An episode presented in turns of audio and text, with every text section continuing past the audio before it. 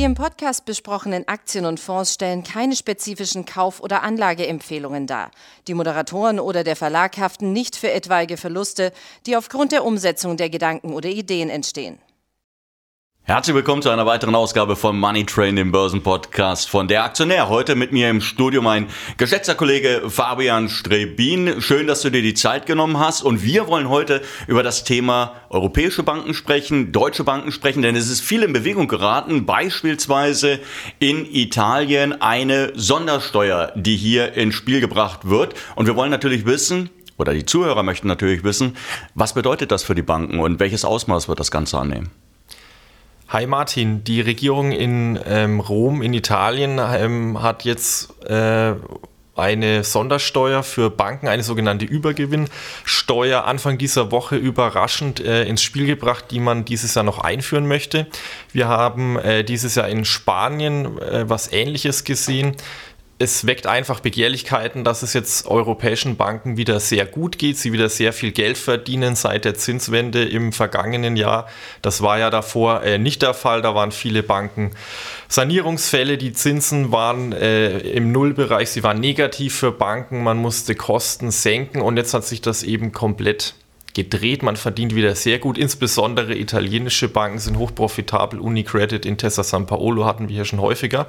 Und ähm, Jetzt sucht man aber natürlich auch trotzdem Wege, insbesondere in Italien, um Sozialprogramme zu finanzieren, um äh, Menschen, die unter hoher Inflation zu leiden, irgendwo zu entlasten. Da hat man jetzt gedacht, man könnte doch die Banken höher besteuern. Ähm, Im Kern ist jetzt noch nicht ganz klar, wie diese Übergewinnsteuer ausgestaltet wird. Also was ist überhaupt mit Übergewinn äh, gemeint? Welches Jahr soll als Basis genommen werden, um diesen Übergewinn irgendwo zu definieren? Geht es um 2021, geht es um 2022 im Vergleich zu 2023 beispielsweise? Und ähm, da muss man eben noch abwarten, was jetzt konkret kommt. Allerdings hat die Marktreaktion, du hast es angesprochen, äh, bereits gezeigt, ähm, dass man hier einen Vertrauensverlust ähm, riskieren könnte äh, von der italienischen Regierung. Die Bankaktien sind gecrashed und man ist dann auch etwas zurückgerudert, was jetzt die Höhe und Besteuerungsgrundlage Das kann ja auch eigentlich nicht sein, sind wir doch mal ehrlich. Jetzt, also als Anleger fasse ich mir doch wirklich mittlerweile an den Kopf, wenn ich sage, okay, die Banken, die letzten 10, 12 Jahre gab es für die wirklich nichts zu gewinnen. Dann mussten sie restrukturieren, haben Personal abgebaut. Jetzt kommen sie aus dem Loch wieder raus, weil die Zinsen eben steigen. Und dann kommt der Staat her und sagt, okay, äh, das ist ja schön, dass die Gewinne so schön sprudeln und jetzt greifen wir euch erstmal in die Tasche. Das macht doch überhaupt gar keinen Sinn. Nein, äh, deswegen, äh, wie gesagt, Vertrauensverlust ähm, ist jetzt äh, die Frage, ob jetzt da langfristig einer entsteht, gerade für Italien. Also das eine sind natürlich die Aktienanleger, die sich jetzt die Frage stellen, kann ich jetzt hier äh, Bankaktien überhaupt äh, in Südeuropa, vielleicht eben auch Spanien und jetzt eben Italien, kann ich da noch investieren? Die waren ja äh, zuletzt auch vor allem wegen der hohen Ausschüttungen sehr attraktiv, insbesondere eben in Italien. In Italien ist es ja auch wie so. War, wie hoch war die Quote? Ja, wir reden jetzt hier bei der Intesa ähm, San Paolo und bei der Unicredit so von Dividendenrenditen in Höhe von 6% und in den kommenden Jahren sollten die auch weiter steigen, weil man eben jetzt wieder ähm, von diesen Gewinnen, die man seit ein, zwei Jahren scheffelt, den Großteil eben ausschütten wollte, auch über Aktienrückkäufe. Die Unicredit hat da auch über vier Jahre ein Programm ähm, aufgelegt, wo man 16 Milliarden insgesamt eben an die Anleger zurückgeben möchte. Aber der andere Punkt ist natürlich äh, Vertrauensverlust. Hier geht es um den Finanzmarkt insgesamt. Äh, wir dürfen nicht vergessen, die EZB hat ja, bevor die Zinsen so stark erhöht wurden, über Anleiheaufkaufprogramme äh, versucht, eben die Zinsen zu drücken in den vergangenen Jahren und viele auch äh, südeuropäische Staatsanleihen gekauft. Das ist jetzt weggefallen. Und in äh, Italien wie auch in anderen Ländern haben Banken natürlich traditionell auch viele Staatsanleihen gekauft. Die sind jetzt eben alleinig äh, verbleibend hier als Käufer oft noch übrig neben Privatpersonen. Und jetzt könnten natürlich auch italienische Banken weniger eigene Staatsanleihen kaufen, wodurch der Staat dann selber in Probleme kommen könnte. Und ähm, das ist ja völlig unnötig. Ja. Ähm Du hast es gerade angesprochen mit dem, mit dem Kauf von äh, südländischen Banken. Lohnt es sich eigentlich noch? Äh, wie hat man jetzt, wie hat man jetzt beispielsweise bei Unicredit äh, darauf reagiert, auf die Pläne? Wie, wie sieht die Strategie des Unternehmens aus? Also es wurde ja jetzt erst äh, Anfang der Woche bekannt, dass diese Übergewinnsteuer eingeführt werden sollte. Wie gesagt, äh, die Ausgestaltung ist jetzt noch nicht so ganz sicher. Unicredit an sich ist aber ja beispielsweise im Gegensatz zu Intesa San Paolo äh, breiter aufgestellt, was ähm, die Geografie angeht. Wir kennen ja in Deutschland die Hypovereinsbank, die gehört ja zur Unicredit in Österreich oder auch Südosteuropa ist man stark engagiert. Und es ist jetzt noch nicht ganz klar, ob sich die Übergewinnsteuer in Italien beispielsweise nur auf italienische Vermögenswerte bei den italienischen Banken bezieht. Sollte das der Fall sein, wäre das natürlich sehr positiv für Unicredit, weil ähm, man ja, wie jetzt eben erwähnt, in anderen Ländern auch ein großes ähm, Geschäft hat. Zum anderen sind die Großbanken, auch die Intesa San Paolo, relativ ähm, wahrscheinlich, kann man jetzt schon sagen, nicht so betroffen wie kleinere Banken, weil es eben hier um den äh, Nettozinsertrag, den wir oft ja schon angeführt hatten, geht. Also wenn ich sehr viel im äh, Brot- und Butter-Kreditgeschäft äh, mit äh, kleinen Sparern, aber auch mit Firmenkunden ähm, Geschäfte mache, dann ähm, habe ich natürlich einen viel höheren Nettozinsertrag, als wenn ich jetzt beispielsweise noch Investmentbanking oder Vermögensverwaltung wie die Unicredit anbiete. Von daher könnten Großbanken dann doch noch glimpflich davon kommen.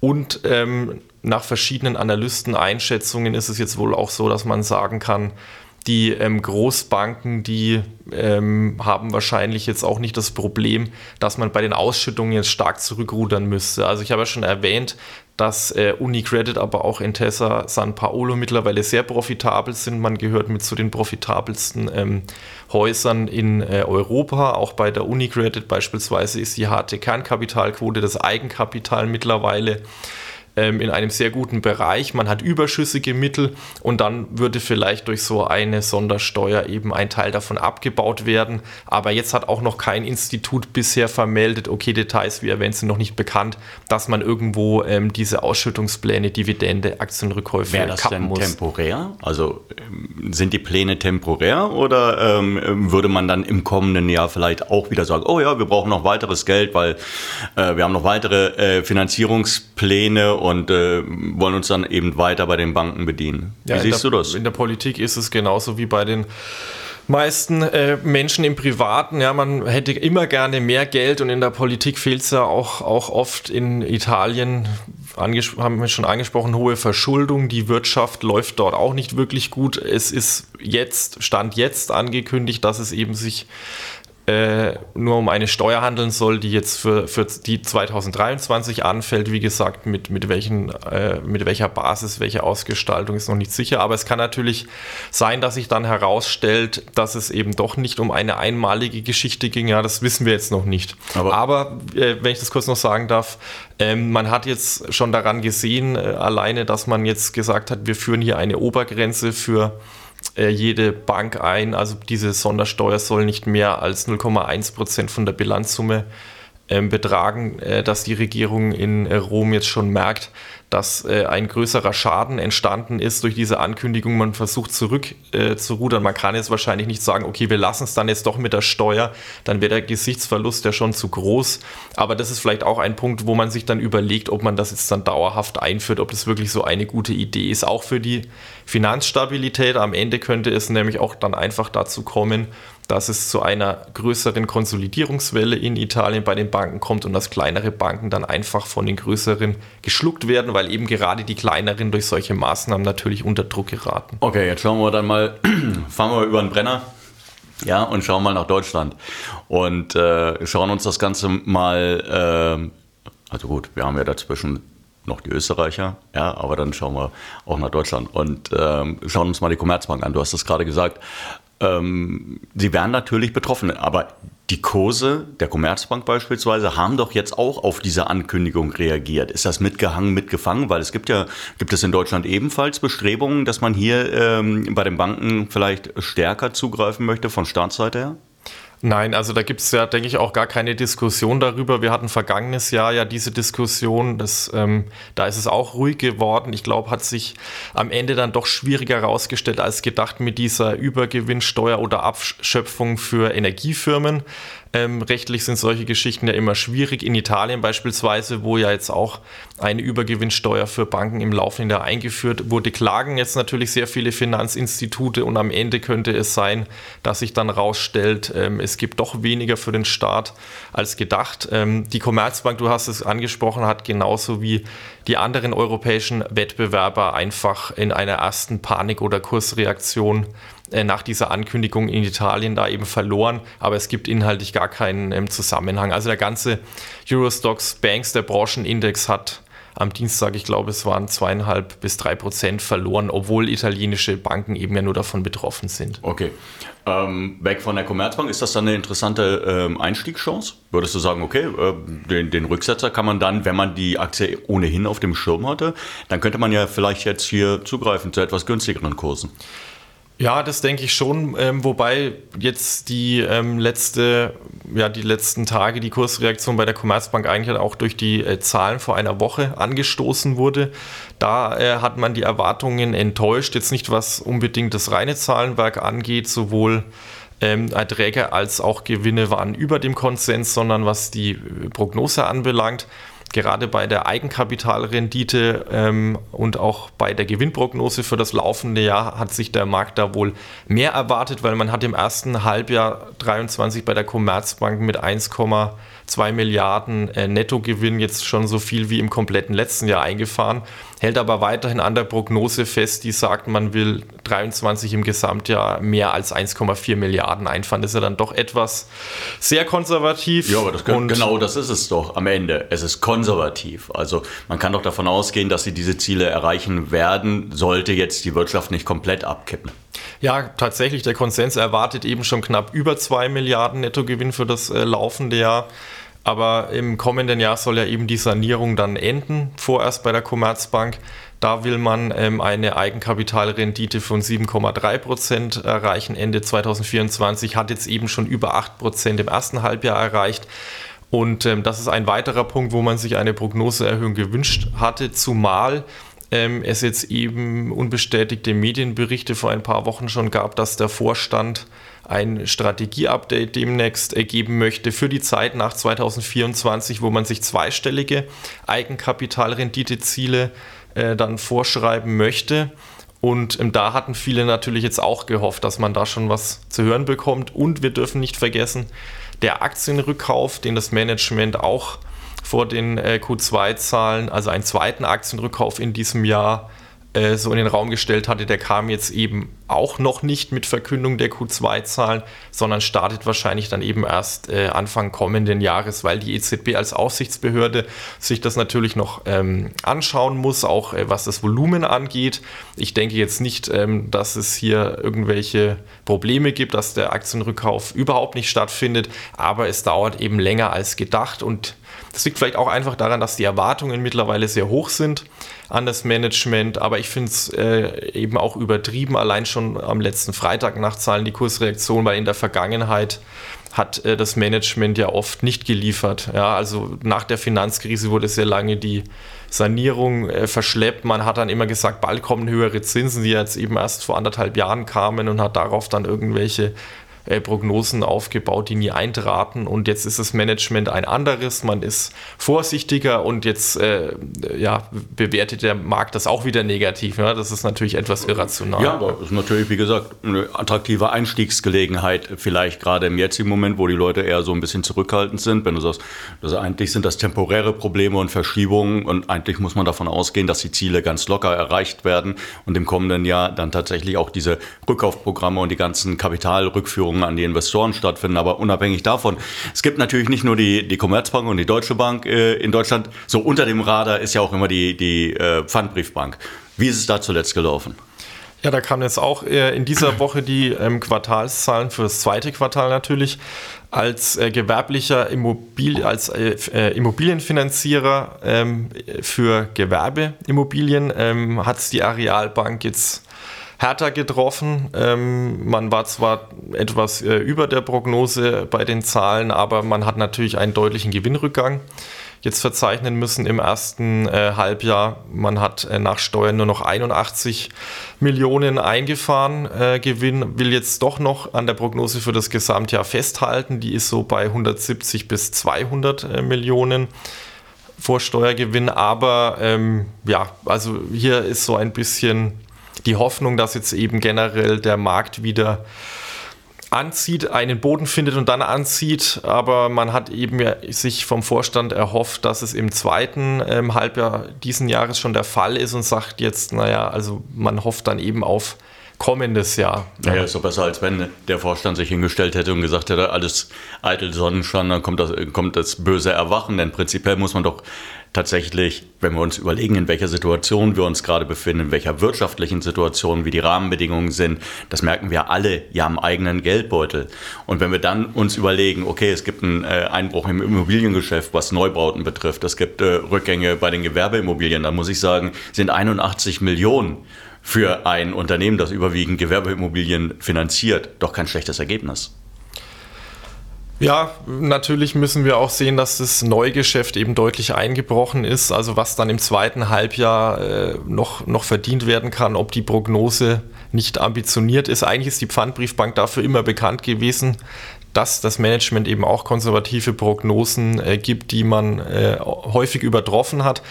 Aber die aktuelle Situation, es schon angesprochen, ist natürlich anders als die, äh, ja, die letzten äh, letzten äh, x Jahre. Die Pfandbriefbank hat natürlich äh, sehr davon profitiert, dass die Zinsen so niedrig waren. Äh, Hypothekenkredite waren ja auch sehr günstig. Und auf der anderen Seite verdient man an höheren Zinsen jetzt eben nicht so wie Commerzbank oder Unicredit, weil man eben nur ein sehr kleines ähm, Sparergeschäft hat, wo man Tagesfestgeld anbietet, hauptsächlich um sich günstiger refinanzieren zu können. Der andere Punkt äh, ist natürlich die Dividende. Wir hatten da auch schon äh, mehrfach drüber gesprochen. Die Pfandbriefbank hatte ja seit Börsengang, ich glaube 2016 war das der Fall, immer gute Renditen bei der Dividende von 4, 5 Prozent. Jetzt haben wir seit äh, äh, Anfang des Jahres immer mal wieder äh, Werte so um die äh, 10 Prozent gesehen oder etwas drüber. Das liegt jetzt eben natürlich nicht daran, dass man die Dividende erhöht hat. Das hat man jetzt Sondern mit den Q2-Zahlen auch nicht. Ist, genau, ja. ja. Also das sollte man natürlich berücksichtigen, wenn man jetzt ähm, das nicht weiß und sich nur irgendwo kurz mal die Kennzahlen anschaut. Ähm. Auf der anderen Seite muss man doch ganz klar sagen, eine Aktie mit einer Dividendenrendite von 10 Prozent. Einmal angenommen, es wird sich in den nächsten Jahren wieder normalisieren, denn üblicherweise passiert das ja. Das ist nicht immer, ähm, die Leute haben ja immer einen sehr kurzen Anlagehorizont oder sehr kurzen Horizont, nachdem, äh, nachdem sie handeln, äh, nach vorne. Aber wenn wir das mal auf ein paar Jahre projizieren, das Geschäft stagniert, dann kommt es irgendwann wieder ins Laufen und äh, du sitzt immer noch auf deiner Position, die du jetzt eingegangen bist. Da kannst du doch in relativ kurzer Zeit ja, überschaubaren Zeitraum, kannst du dein Investment refinanzieren, größtenteils. Das stimmt natürlich. Es äh, kommt ja hier auch immer darauf an, wie lang der persönliche Horizont ist. Aber nachhaltig äh, sind diese zweistelligen Renditen natürlich nicht. Das muss man ja auch äh, dazu sagen. Gut, ja. klar, aber die Bank ist jetzt nicht hergegangen, hat gesagt, naja, also wir haben uns gerade mal unsere Dividendenrendite angeschaut, ja, und äh, die passen wir jetzt an, weil sie momentan einfach nicht mehr zu unserem Geschäft passt. Also so ist es ja nicht gewesen. Nein, überhaupt nicht. Also man hat ja auch eine sehr solide, ja, ist auch untertrieben, eine sehr gute Eigenkapital. Ausstattung. Es ist ja jetzt äh, auch in der Branche insgesamt, betrifft ja dann auch andere Banken, äh, noch so, dass äh, die Eigenkapitalregulierungen in Basel IV final im, im laufenden Jahr wahrscheinlich dann abgeschlossen werden. Da könnten auch für viele Banken die ähm, Vorgaben steigen, eben auch bei der Pfandbriefbank, wie viel Eigenkapital sie vorhalten muss. Da ist man auch konservativ vom Vorstand und sagt, man möchte das erstmal abwarten. Danach wäre theoretisch eigentlich auch zu erwarten, dass man vielleicht sogar mal wieder eine Sonderdividende ausschüttet bei Aktienrückkaufprogrammen. Ähm, da scheint der Vorstand eher nicht so der Fan äh, davon zu sein. Man hat in den vergangenen Jahren, wenn dann mal eine Sonderdividende noch oben drauf gegeben.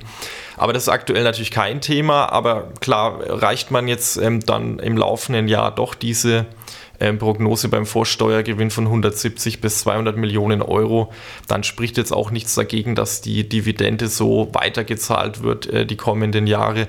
Und wenn der Kurs sich aber wieder erholt, eben dann sehen wir dann vielleicht doch wieder Renditen äh, zwischen 4 und 6 Prozent bei der Dividende. Naja. Findest du momentan die Pfandbriefbank interessant? Nein, also ist keine laufende Empfehlung, ähm, weil der Wert an sich ja doch ein solider Dividendenzahler immer gewesen ist und wir hatten das oft für eher konservativere Anleger, weil das Geschäftsmodell auch sehr solide war, aber im aktuellen Umfeld mit äh, ja, Deutschland äh, Rezession 2023 Fragezeichen Umfeld, ähm, in anderen Ländern schwieriges Umfeld. Wir, wir wissen nicht, ob jetzt äh, die Zinswende nur pausiert oder ob die Zinsen doch noch ein Stückchen weiter steigen. Das wären alles Punkte, die natürlich für die Pfandbriefbank äh, einen toxischen Cocktail ergeben könnten. Aktuell wie gesagt, äh, sieht es noch ganz gut aus beim Eigenkapital, auch ohnehin.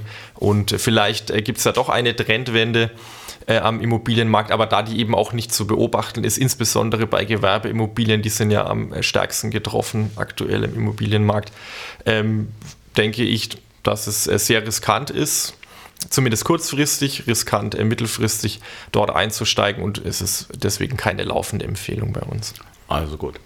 Sie haben es gehört, äh, liebe Zuhörer, äh, Fabian Strebin, er sagt, Commerzbank, das ist momentan äh, tatsächlich the place to be. Da könnte der Rückgang jetzt ein attraktives Einstiegsniveau sein. Unicredit muss man abwarten, sicherlich, äh, wie sich das in den kommenden Wochen noch entwickeln wird. Momentan ist ja die Politik in Italien, ich glaube, so wie dann auch in Deutschland, mehr oder weniger in der Sommerpause. Das heißt, da werden wir sicherlich Details dann ähm, im späteren Verlauf erst mitbekommen. Es, interessante Zeiten. Ich glaube, so kann man das momentan tatsächlich überschreiben, aber äh, mit Chancen hier und da. Wir hoffen, es hat Ihnen Spaß gemacht zuzuhören und es hat Sie so ein bisschen erhellt. Finger weg von der Pfandbriefbank. Gut, muss ich mir überlegen, ob ich das, mich da selber dran halte.